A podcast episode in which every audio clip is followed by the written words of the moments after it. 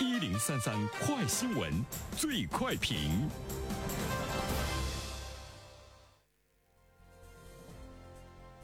焦点事件快速点评：近日，一篇由北京恒都律师事务所发布的文章引起舆论关注。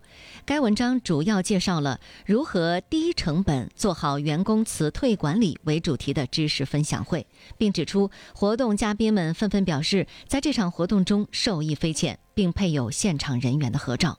对此，我们来听听本台评论员袁生的观点。你好，单平。这件事情出来之后呢，是引起了特别广泛的关注哈。其实我们都知道，呃，老板们如何通过各种各样的方式克扣员工，尤其是在辞退员工这一方面，它会涉及到呢跟员工方面的一个利益的角逐。所以呢，怎么样呢能够降低企业的用工的成本？其实我们心知肚明啊，很多的这个。公司它都聘有呢律师，他都跟专门的律师事务所呢来进行合作。那么律师呢，他一定呢是帮助老板来研究呢各种法律问题，去钻法律的空子。啊，怎么样呢？通过各种方式，包括呢和员工打交道，包括呢跟你的合作方打交道，怎么样呢？在利益上呢给你争取呢最大化哈。其实这个呢是心知肚明的事情，但是呢把这样的事情给它公开化。那么它恐怕呢就不是一件让人能够接受的事情，所以说我们会看到有一些事情你可能只适合在黑暗处去进行，尽管呢你是表面上也是合法的。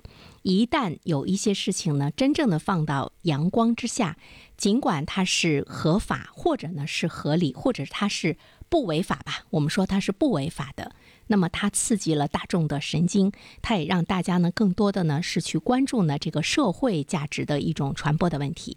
呃，我们都知道一篇文章或者是呢一件事情一个观点，在相关的一些媒体上进行了发表的话，其实它代表的是这个社会的一个舆论的一种呢这个导向。北京的这家律师事务所，他发表了文章，说我们去研究如何低成本的做好这个员工辞退的管理，怎么样为企业来争取。呢最大的利益，那么有很多参加呢这个知识分享会的活动嘉宾，当然大部分呢都是企业老板，都纷纷的表示说太好了，我们从中受益匪浅。公开公布之后，自然呢会是引起呢社会的一种呢这个反感哈。帮助公司怎么样去辞退员工，对于呢更多的老百姓来说，我们觉得是一件非常可悲的事情。员工和企业来讲。我们是弱势群体。说到弱势群体的话，当然在法律上或者呢是在一个概念中，对它有一些这个概念的界定。但是我个人觉得，弱势群体呢，它是一个相对的这个概念哈。我们。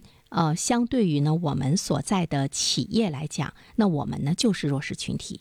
我们相对于我们所工作的单位来说，我们相对于主管者、领导者来说，那我们就是弱势群体。其实呢，从法律的角度上来讲的话呢，法律应该更多的体现的是一种保护弱势群体的。本质体现宪法和法律的公平平等的原则，它也是对法律的正义本质具体的实行正义，它包括形式的正义和实质的正义，才能够体现的法律面前人人平等。但是我们却看见了，突然之间会出现呢这样的一篇文章，来呃教企业如何。低成本的辞退员工，而且企业的老板都纷纷去学习，并且纷纷表示呢受益匪浅。它在某种程度上来说，它是一个社会道德的一个滑坡的问题。在这方面呢，是它起一种矫正的作用，来更好的维护呢弱势群体。所以说。这个它才是呢一个社会价值本身存在的，也会呢让处于底层，也会呢让处于相对弱势的我们的呃老百姓啊，我们这样的老百姓生活起来，你会呢比较舒服一些。从呢这个价值观上，从社会的正义感上，从社会的主流的维护的这个趋势上，我们才能够呢更舒服一些。